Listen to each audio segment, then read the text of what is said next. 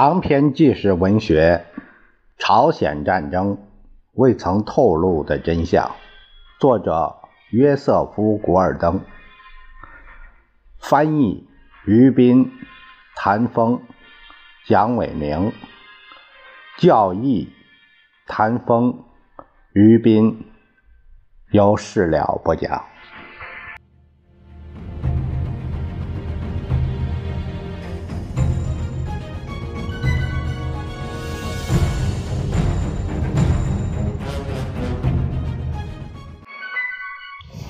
我们继续第五章的内容，这个题目是一个美国营的覆灭。一九五零年七月，在降临到美国陆军的许多灾祸中，恐怕以第二十九步兵团第三营受到的打击最为惨重。该营的覆灭以令人难以忍受的方式证明。把训练差劲、装备低劣的士兵投入战斗，必然会导致灾难。更确切地说，这个原在冲绳执行警备任务的团，这个团是双引号的，应该称为一个营，因为它仅达到了一千两百人编制的半数左右。尽管如此，七月中旬，该部队奉命开往日本，并且得到保证说，调往朝鲜之前，先接受六个星期的训练。毫无疑问，该团需要做一些准备。士兵进行野战训练的时间极少，其中一些仅凭道听途说。才知道陆军的基本武器 M 杠幺型的步枪的操作要领。作为警备部队，他们仅仅处理日常公务和治安。远东司令部没有人想过需要动用这个被占领的岛屿上几百人的部队，因为实在排不上号。麦克阿瑟突然需要部队。任何部队均可使第二十九团受到关注。七月二十日中午，一艘运输船驶入冲绳，运来四百名未经训练的新兵，补充到该团。新兵们只准从船上取下换洗用具，他们排着散乱的队形走向供应站，然后。被补充到该团仅有的第一营和第三营，军需官向他们发放武器和野战装备。几个小时后，他们又返回运输舰前往朝鲜，而不是按照原先的允诺开往日本的训练场。军官们表示强烈反对。第三营代理营长。托尼·雷伯少校向他的第八集团军上司诉苦说：“士兵们大都接受仅仅八周的基本训练，具有战斗技能的人寥寥无几。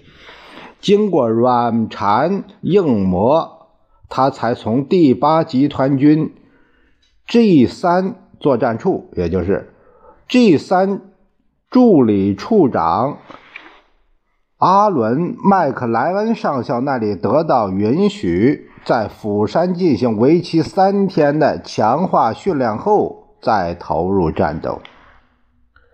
承诺来得痛快，取消的更快。部队于七月二十四日到达釜山后，立刻奉命开赴战区的中心晋州。阿伦·麦克莱恩上校显然受到沃尔顿·沃克将军的压力，而沃克又不断受到麦克阿瑟的催促，因此他没有心情来考虑该团指挥官的依据。因此，曾经允诺的六周和三天的训练都未兑现。相反，该团两个营却被一股脑地推上前沿阵地，步枪和迫击炮还未经试射，零点五口径的机枪上还覆盖着一层厚厚的防护油。三军参谋长通过与东京的往来电报得知了事态的发展，但未采取任何措施去阻止该部队的调动。尽管每一种迹象都表明这一调动将招致灾祸。七月二十六日，第三营到达前线刚刚几个小时，就在河东附近。走进北朝鲜人的一个伏击圈，设置在一条箭沟两侧的机枪向美军队伍猛扫，军官们疯狂地呼叫，头顶上就能看见的美国飞机前来轰炸，但无线电失灵，飞机飞走了，没人觉察到地面发生的惨剧。美国步兵们争先恐后地渡过深涧中一条二十英尺宽的深溪逃命。他们为了游泳，甩脱战斗靴、衣服，甚至是武器。北朝鲜士兵冲到涧边，不慌不忙地消灭了大批美国人。据一名幸存者说，他们穷追猛打我们，就像在射杀从野火中逃命的兔子。根据名册记载，第三营投入战斗时约有七百五十七名士兵。两个月后，美军夺回河东地区时，阵亡登记队找到三百一十三具被打死的美国人尸体。大多散布在河边和稻田里。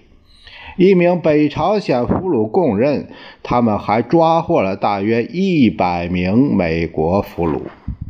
麦克阿瑟的确告诉过参谋长联席会议，他打算用鲜血和生命换取时间和空间。这一次，他以最残忍的流血作为代价。把那些毫无战斗经验的士兵投入了战斗，他们的武器还涂着防护油，部队完全是一盘散沙。但是，使三百余名美国人丧命的河东惨案，在整个战争中根本不算一回事儿，甚至麦克阿瑟在他的回忆录中都未曾提及。这样。美国确实为二十世纪四十年代末削减军事预算付出了一部分代价。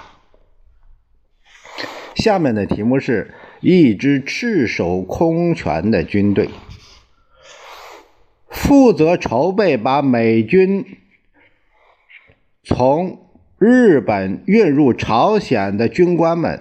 也为军队战备不到位伤透了脑筋。部队缺乏重型武器、弹药、迫击炮和三角支架、绞索照明弹、手榴弹，甚至是步枪通条。一个典型的例子是第三十五步兵团第一营，它仅配备了一门无后坐力炮。这是步兵配备的基本的反坦克武器。激战中，机枪枪管很容易发热损坏，但是该营却没有一支备用的枪管。士兵们用的大部分 M 幺型的步枪和 M 二型卡宾枪都不适合战时使用。车辆的状况更糟糕。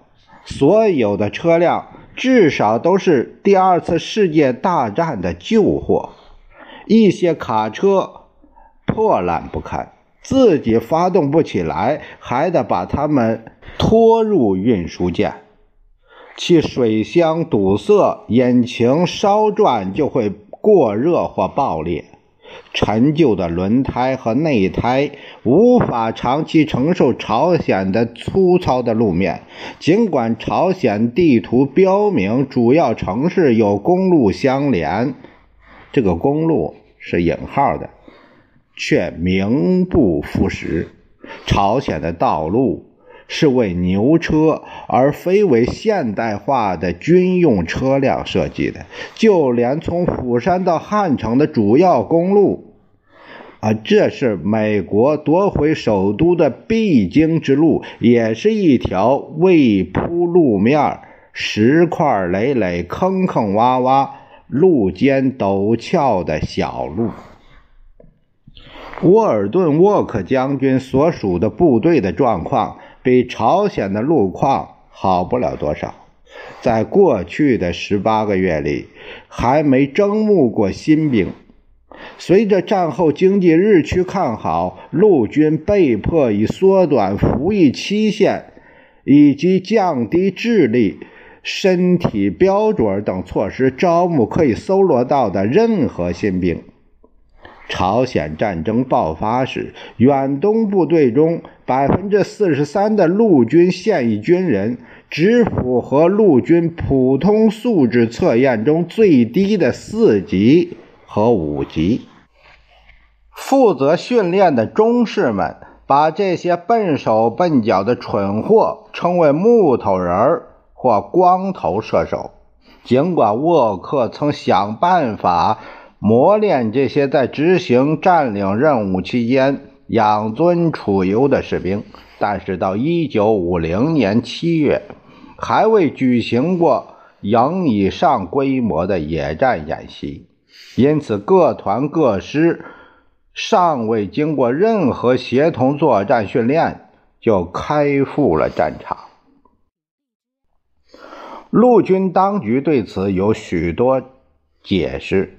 他说：“和平时期，陆军官兵调动频繁，拥挤的日本缺乏训练场地。如果陆军动用坦克和其他重型车辆，日本的中世纪道路道路网就会被损毁。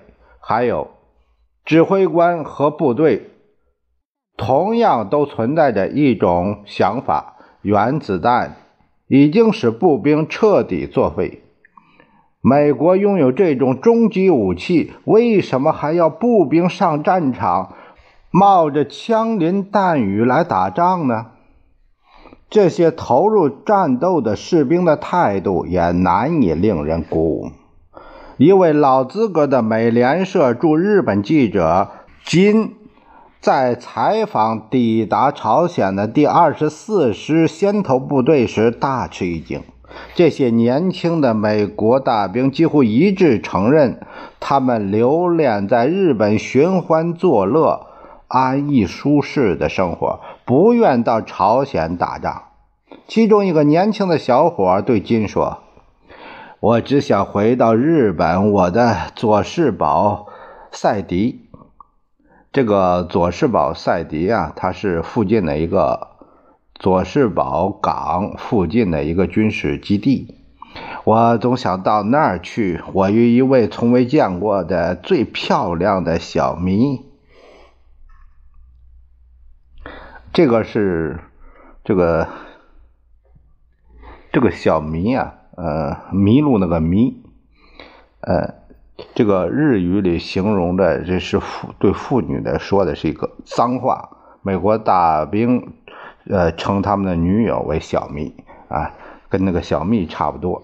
同居了两年多，我同那个最漂亮的小蜜同居了两年多。我找的这个地方比我居住十五年的俄克拉荷马州伊尼德强得多。吃饭有人做，洗刷有人管，袜子有人补，命令有人服从。我简直成了麦卡瑟，没有人顶撞。一切顺心如意，你可知道，每月只需为这一切付上三十七美元了事儿。我从来没有这样舒适过。当然，这种感觉好景不长。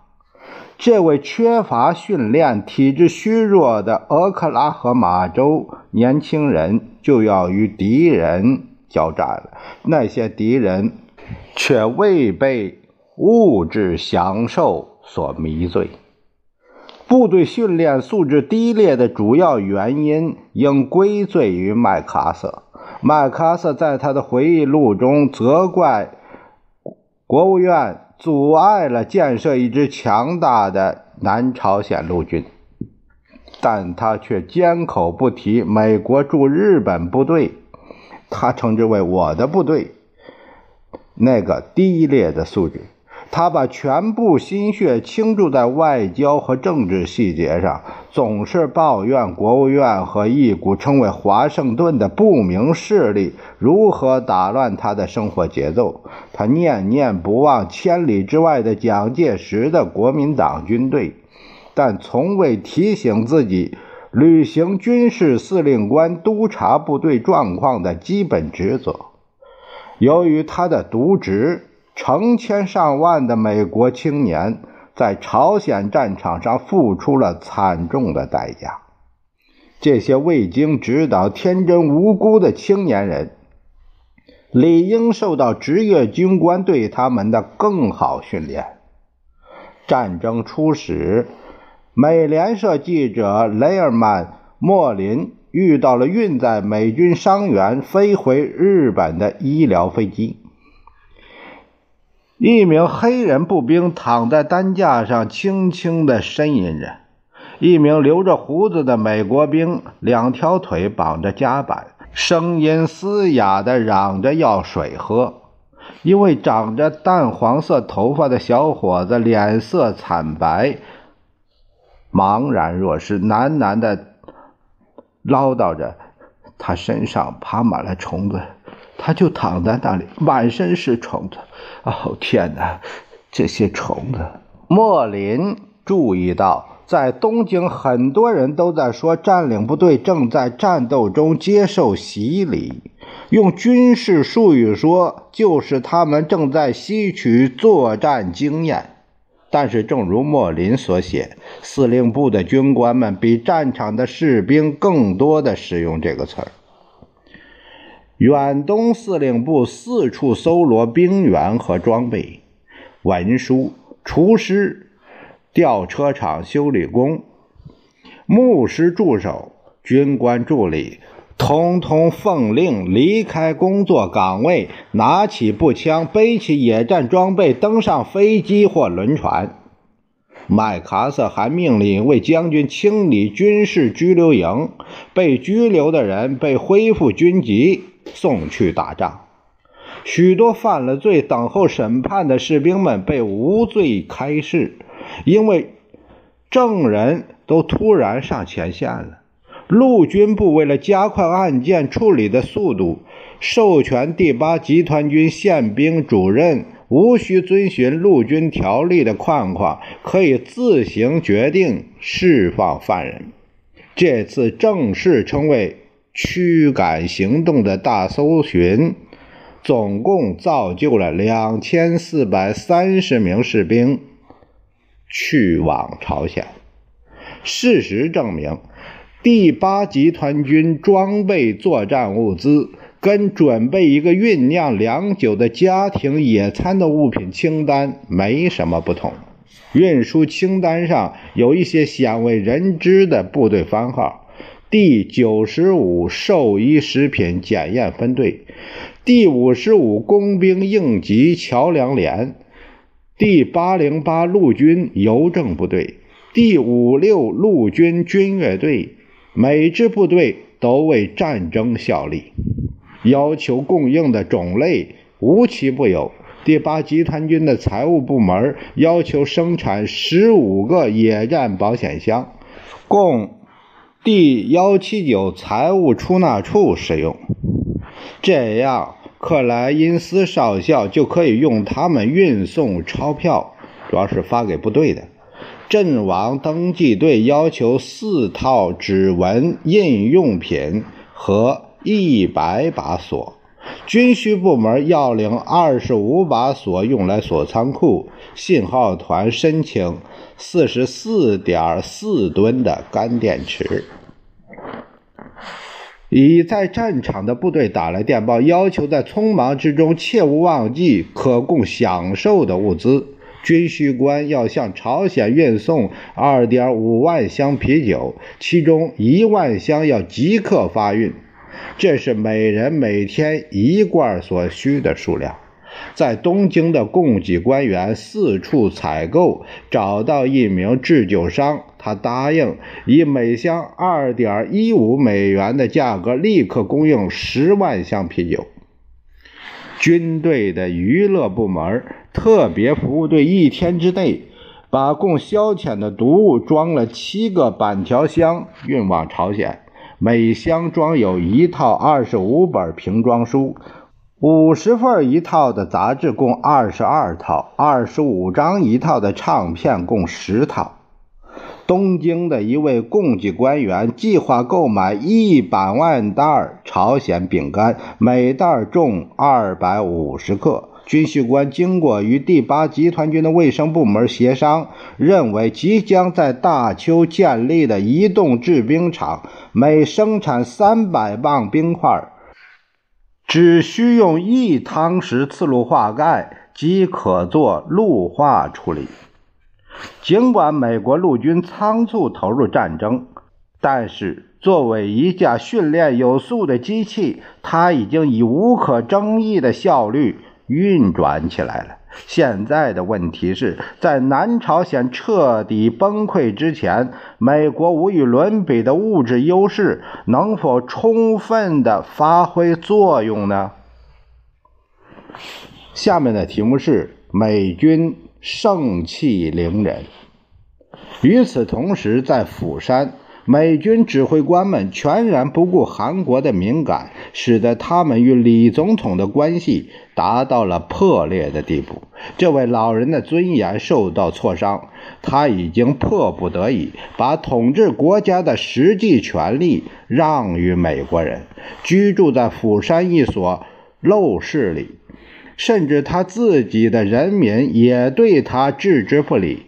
但是李承晚想给曾经承诺提供帮助的联合国成员国发电报，作为一种姿态。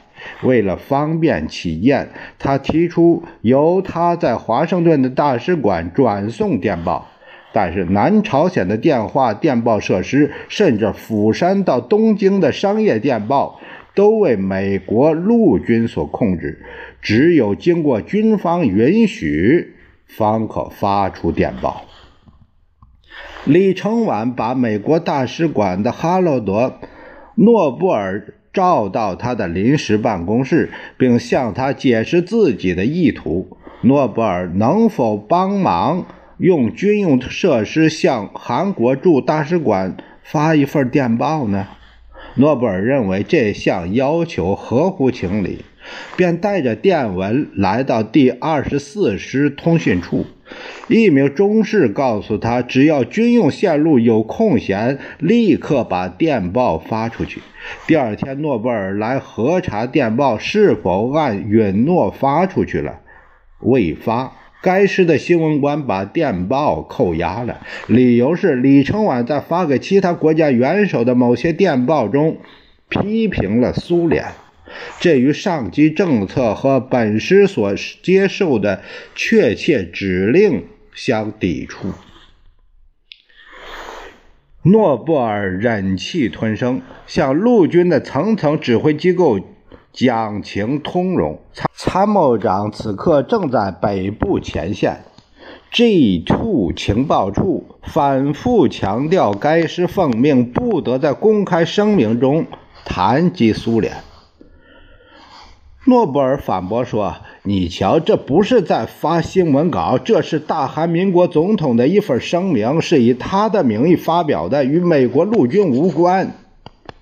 ”G Two 还在嘀嘀咕咕说：“第二十四师有自己的规矩，电报业务均由他执掌。如果李承晚想发表带有煽动性的声明，那么他必须另想办法。”一名 G2 的下级军官甚至直截了当地要诺布尔出示证件。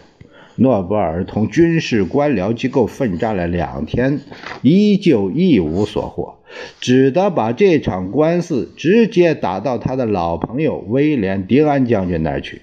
迪安对通讯处说：“看在上帝的份上，把电报发出去吧。”美国人的这种怠慢其实毫无必要。